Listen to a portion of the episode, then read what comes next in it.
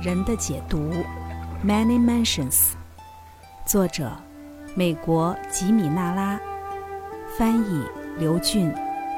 朗读者优麦。第十二章：精神疾患。今天，弗洛伊德的大名和潜意识这一术语已众所周知，但许多人并不知道，他是在对催眠的研究中发现了潜意识。根据催眠中的对象能忆起在显意识状态下完全遗忘的儿时往事这一现象，弗洛伊德假定，潜意识是那些无法通过其他方式还原的记忆材料的储存之所。但由于在许多案例中，催眠作为临床技术的效果不尽人意，他后来放弃了催眠方法，转而发展其他探索潜意识深度的方式。但无论如何，催眠术应该被视为精神分析学之母。催眠下的个体有可能发掘出他人的历史，但也许比这还更重要的是，似乎一个人可以使用催眠或是类似的技术。例如，消除有害印痕的回思术，重新体验本人的经历。催眠年龄回溯实验证实，在人类心智的某些层面上，储存着从出生起经历的每一件事情的详细而连贯的记忆。假如要求一个被回溯到十岁的催眠对象写出自己的名字，他将会以十岁时的笔触写出。继续追溯到六岁时，会呈现更加幼稚的笔画；而回到三岁，则除了用铅笔乱画以外，写不出什么。这些回溯实验在大学课程中常被使用，该领域的学生都非常熟悉。但少有人知的是，19世纪后半期的法国科学家德罗莎，曾宣布自己能够通过这类年龄回溯实验唤醒记忆。也许有一天，他将被视为心理学领域的先驱而受到推崇。最近，宾夕法尼亚州沙伦市的 A.R. 马丁进行了类似的研究，并出版了一本卓越的著作。类似这样的从科研角度出发的探索努力是有其意义和价值的。在不久的将来，他们也许能够提供决定性的实验证据。潜意识的蕴藏底线，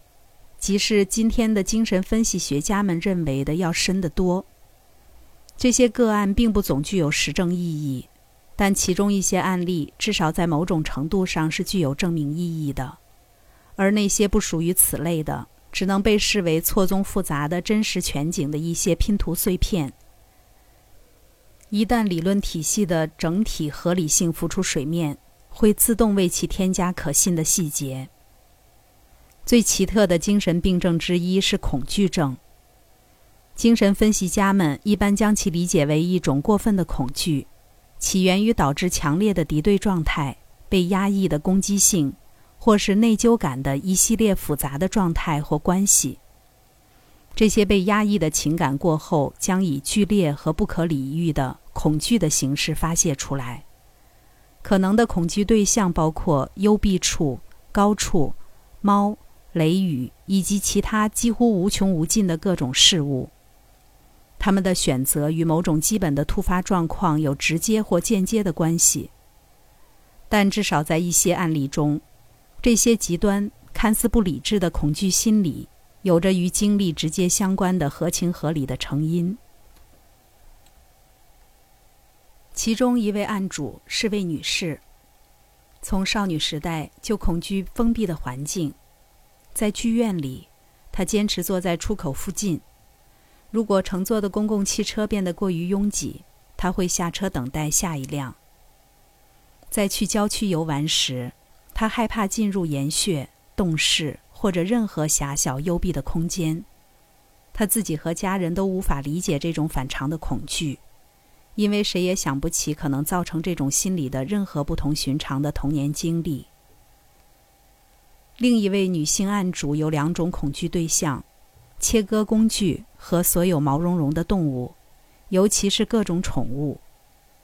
每次当他看到附近有尖利工具或是任何人在使用它们时，都万分担惊受怕。他来自一个大家庭，所有家人都拥有宠物。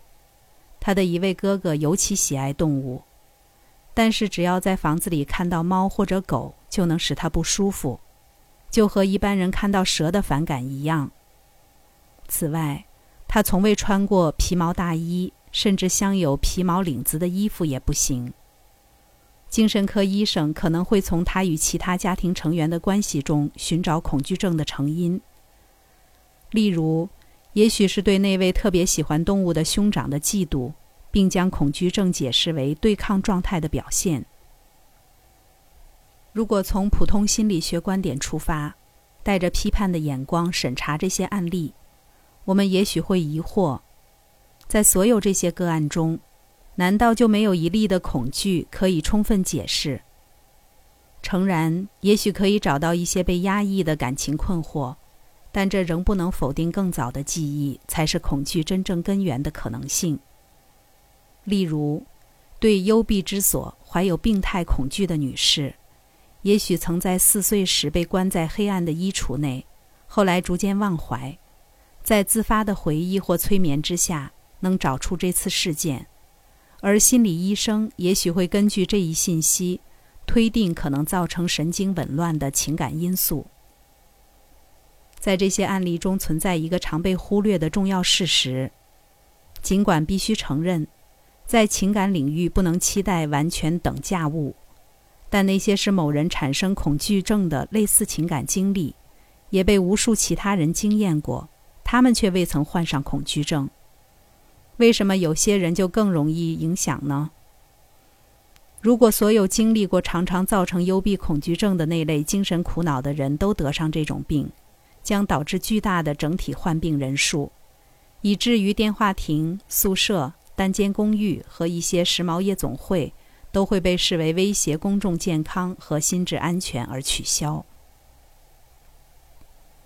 凯西资料对这一问题的解答是：对于同一种情感经历，某个孩子具有比其他孩子更严重的产生神经紧张的倾向。潜意识就像是装有假底的盒子，比普遍推测的要幽深得多。一些精神分析家，著名的有卡尔·荣格，已经感觉到深层意识的存在必要，因为只有依靠它才能说清那些按其他方式解释不通的心理现象，并谈到了集体无意识、种族无意识或种族记忆。他们是基于这样一种假设：人的意识中存在着某种种族经历记忆库，所有的个体都能从中获取信息。尽管我们无法肯定地说这种大型记忆库不可能存在，但它却似乎比前文的理论“记忆是来自个人的，并在潜意识中向回延伸”更令人难以接受。至少，个人记忆理论不能说比集体记忆理论更难以置信。后者将记忆比作谷物般堆放在仓库里，被集中的其他人取走和使用。如果这种集体经验的现象的确存在，也似乎不再是严格意义上的记忆，而更像是一种认知，或是认知过程。根据凯西解读的观点，个人确实拥有潜意识记忆。他们也的确从古老的过往涌出，但却是来自每个人自己，而非某些假想的种族记忆库或者一些早已逝去的祖先。所有潜意识中的恐惧、憎恶、爱好、冲动，都是由自己赠给自己的，就如一个人把自己的今天所得留给自己的明天。他自己曾经被可怕的丛林和他人的残酷威胁，那么现在仍感到不明原因的害怕和没有理由的忧惧，就是很正常的。他曾有切实的原因爱慕或者憎恨许多和他现在仍有关联的人，那么对这些人产生无法解释的爱与恨，就只能说是合情合理了。显然。深藏记忆的异常浮现，也可以表现在恐惧症以外的形式中。在几个案例中，反复出现的梦境被凯西通过前世经历做出解释。其中最引人注意的个案之一，出自一位女士的咨询：为什么我做过无数次同样的梦？梦中的世界正被倾覆，同时总是伴随着毁灭性的黑云。解读显示，这个梦是源自他经历过一场可怕的洪水劫难，以致梦境中反复出现。类似上述的案例。不可避免地引发对整个记忆问题的探究。我们记不得任何婴儿时期的经历，对童年发生的事也记得很少。有意识记忆是如此微妙的东西，大大小小的事件如同溪流般从我们身边流逝。说我不记得，并不能证明某件事没有发生过。如果问问身边任何一位朋友，一九三九年四月五日早上十点二十六分，你在做什么？我们可以拿自己的银行存折打赌，对方不可能诚实精准的回答这一问题。他无法回想起自己生命中的那一刻，但绝不能因此说他不曾经历那一刻。因此，基于以下两点，这种意义易于反驳。首先。对记忆的遗忘和压抑是种非常自然和普遍的人类现象。其次，记忆的性质是细节往往流失，结果会被留下。举例而言，任何受过教育的成人都能说出七乘七等于四十九，十二乘十二等于一百四十四。他不会记得在三年级或者四年级学习这些算法的时候度过的那些痛苦的时光。但那许多次反复思索、努力的有用沉淀物，学到的能力和计算结果，留在了他的头脑之中。同理，人对火的谨慎，对狗的提防，舞蹈能力，或是做任何事的技巧也是一样。我们拥有行走的能力，这显然说明小时候曾有一段时间努力学习如何走路。但十万人中也不会有一个实际上记得学习这一能力的具体详尽的努力过程。因此，对细节的遗忘不会使对习得能力的记忆无效。人的良知状态，或者说道德内省的层次、智慧程度以及能力水平，体现出了经历留下的总成果，而过程和细节流失了。不朽的灵体就像是台下的演员，能够记得所有的过往，但演员进入了角色，某种防护措施会阻止他记起任何过去的事情，除了从前学到的那些总成果或者基本原则之外。从某种意义上来说，这与一位莎士比亚戏剧演员的表现类似，他在家时能记得自己演过的所有戏剧里的场景。但当他出演《哈姆雷特》时，威尼斯商人中的夏洛克角色就被完全排除在意识之外了。这种记忆库确实存在，无论它被叫做什么，或是具体位置在哪儿，而且能通过许多不同的有意或是无意的方式开发。有人说，个体为自己已不再记得的过去行为受罚是不合理的，但归根到底。这就像是在说，一个成人受到婴儿时期形成的无意识心理冲突的困扰是不合理的，两者同样站不住脚。动态过程遵循他们自己的规律，我们必须学会根据实际情况确认对自然法则的认知，而自然法则具有至高无上的合理性，而不是去强求世界符合我们按自己预想的观点形成的标准。这种遗忘的眼罩将过去掩埋，在巴拿马运河中，轮船在船闸的协助下得以从大西洋航行到太平洋。也许对无知的人来说，船闸看起来是个笨重、麻烦、非常违背自然的装置，但设计这个系统的工程师想要解决的难题是：如何让船在水位不同的广大地区之间航行。从一个水面高度进入另一个，船闸的使用严密而出色的解决了这一问题。在意识领域内也类似。意识就如同巴拿马运河的水，连续不断的流动，但为了协助个体的小船通过，有必要放下船闸，改变水面高度，将通道的不同阶段隔开。除了恐惧症和反复的梦境，在凯西档案中还有许多其他的精神失常案例，例如幻觉。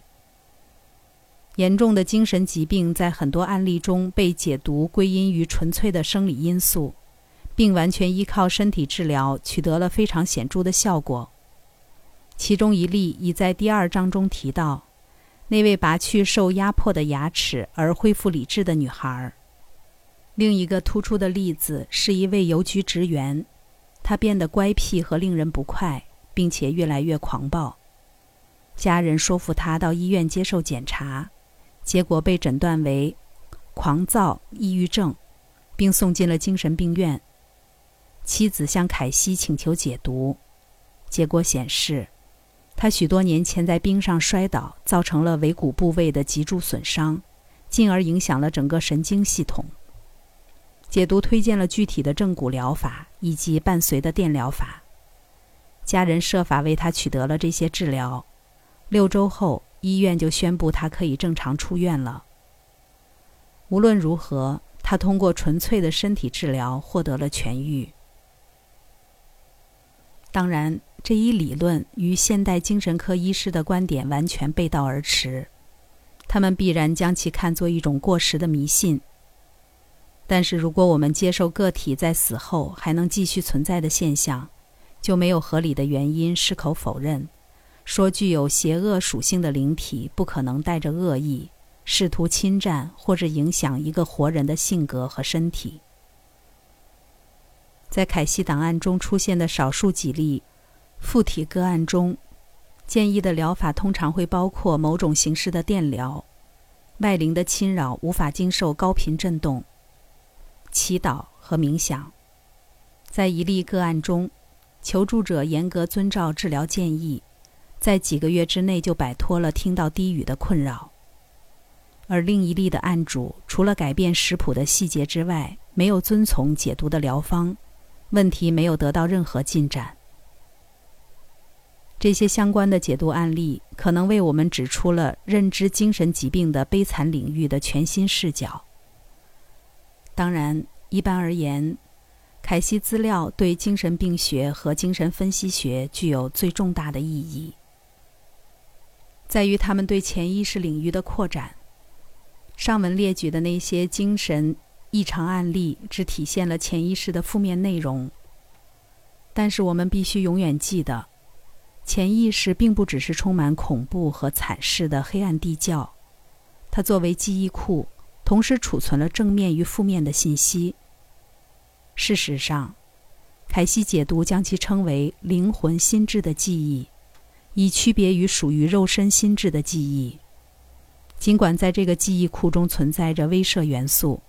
但它也提供了有益的内容。例如，一个人可以通过潜意识与所有其他潜意识沟通，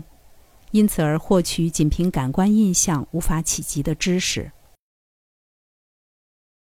心理学家最关心的事情之一，应该是对整个潜意识概念的阐释和扩充。以及研究出某种技术，让显意识除了被潜意识中的负面信息影响外，还能从其正面内容中获益。刚才带来的是《人的解读》第十二章“精神疾患”。如果您对埃德加·凯西的解读案例有兴趣，可以关注主播优麦的另一本已发的书单，名字叫做《埃德加·凯西》。自然疗法健康手册，那里有更多关于埃德加·凯西的诊疗案例。关注主播优麦，并收藏我的播单，带你从另一个角度、不走寻常路的看世界。